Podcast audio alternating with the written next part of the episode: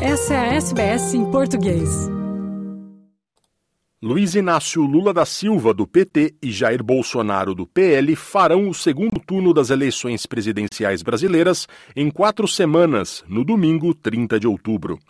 Com um total de 98,21% das urnas apuradas, o candidato petista aparece com 48,05% dos votos contra 43,52% do atual presidente. O primeiro turno foi bem polarizado com a migração de votos dos demais candidatos para os dois primeiros. Simone Tebet aparece na terceira posição com 4,19% dos votos válidos e o candidato Ciro Gomes, do PDT, 3,05%. A apuração prossegue. O índice de abstenção foi de 20,9%, ou seja, um em cada cinco eleitores não votou. É a maior marca desde as eleições de 1998. Os principais institutos de pesquisa, como o Datafolha e PEC, viam mostrando Lula na margem de erro para vencer no primeiro turno.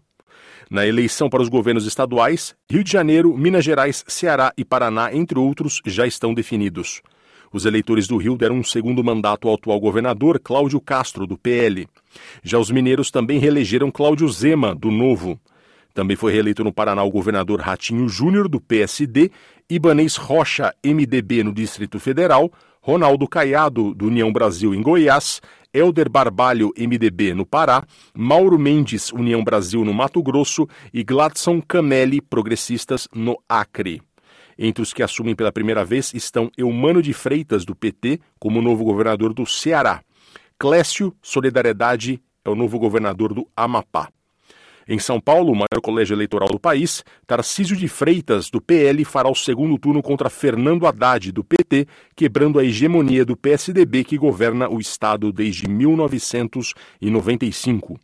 A votação prossegue no país. Esta matéria será atualizada no site da SBS em português a qualquer momento.